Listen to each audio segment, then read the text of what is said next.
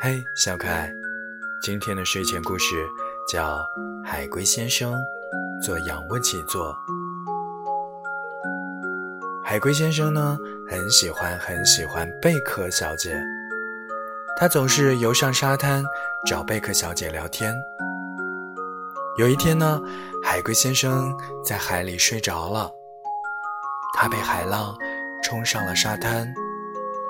本来呢，这是没什么的，可他遇到了一个问题，那就是海龟先生肚皮朝上了。于是他努力了很长很长的时间，都没能翻过身来。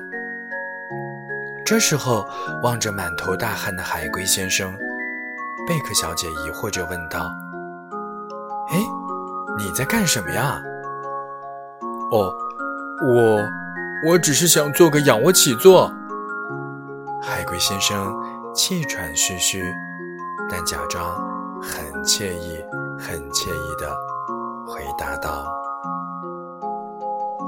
好了，这就是今天的睡前故事，盖好被子，早点睡吧，晚安。”